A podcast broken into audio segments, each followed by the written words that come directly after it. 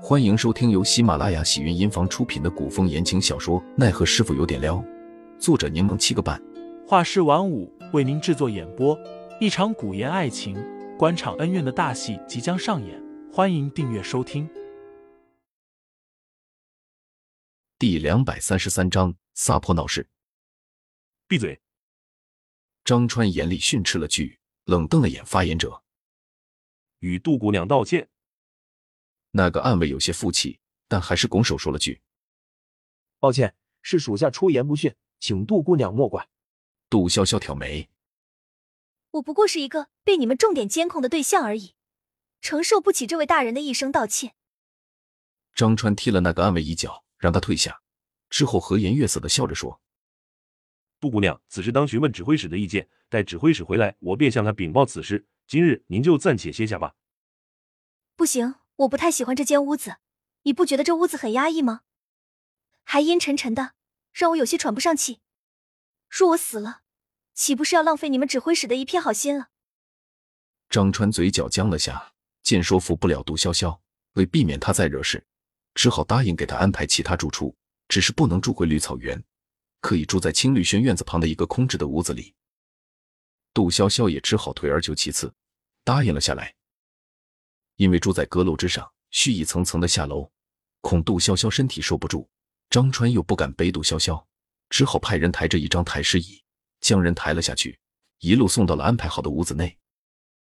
杜潇潇之前睡得太久，根本就无睡意，而且他一入睡就发梦，凌寒又不在身边，他心中焦虑，倒不如不睡。清晨一早，杜潇潇就让小峰打开门窗，他心中烦闷，感觉整个屋子都闷得慌。小峰生怕杜潇潇着凉，只开了一扇窗。杜潇潇坐在窗边，正巧看到吴俊彦准备出门，他忙招手，朝着他喊道：“吴俊彦，吴俊彦。”吴俊彦听到杜潇潇的声音，对他微微一笑，走了过来。吴俊彦身后跟着的安伟如影随形，他进屋便问道：“听闻杜姑娘你身体抱恙，现在可好些了？”身体抱恙。杜潇潇想起小峰告诉自己，张启忠封锁了他中毒的消息，只说自己之前的救急犯了，状态不好。他笑了笑：“我身体还好，你是准备出去吗？”吴俊彦点头应道：“我准备去听雨轩看看雪玉。”看雪玉？我还以为你要去找。杜潇潇看了看外面守着的暗卫，止住话，扯开话题问道：“你这一路？”身后都得跟个尾巴吗？被称为尾巴的暗卫脸色僵了下，侧过头不去看二人。吴俊彦却并未觉得有何不适，答道：“只是最近外面比较乱，情势复杂，张兄也是为了我的安全着想，才派人跟随的。”安全？杜潇潇连嘲笑都懒得嘲笑了。以你的本事，若真的发生意外的话，你还得分神护着点你的尾巴吧？那个暗卫暗暗咬牙。全当听不见。然而杜潇潇却变本加厉，颐指气使的盯着他。说的就是你，小尾巴，去给我们泡壶热茶来。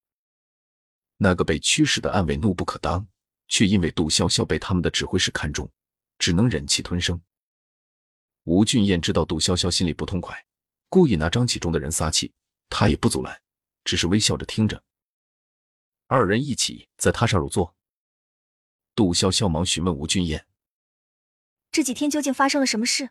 我昏迷了两日，对所有事一无所知，还请吴兄告知潇潇，提点一二，让我也知道大概的情况。”吴俊彦便如实相告道：“前两日多地同时发生多人械斗事件，甚至挑衅到了宫墙之下。金军统领薛正猛率兵出城镇压，却意外中毒。宁侯又在此时返回，入了皇城。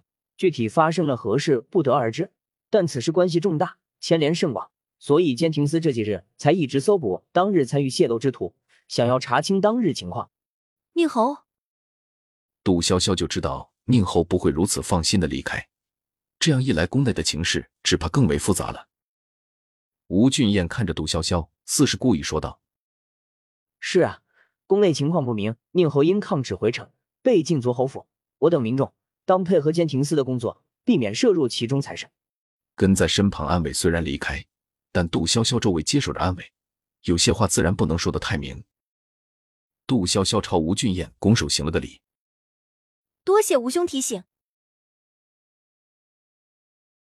听众老爷们，本集已播讲完毕，欢迎订阅专辑，投喂月票支持我，我们下集再见。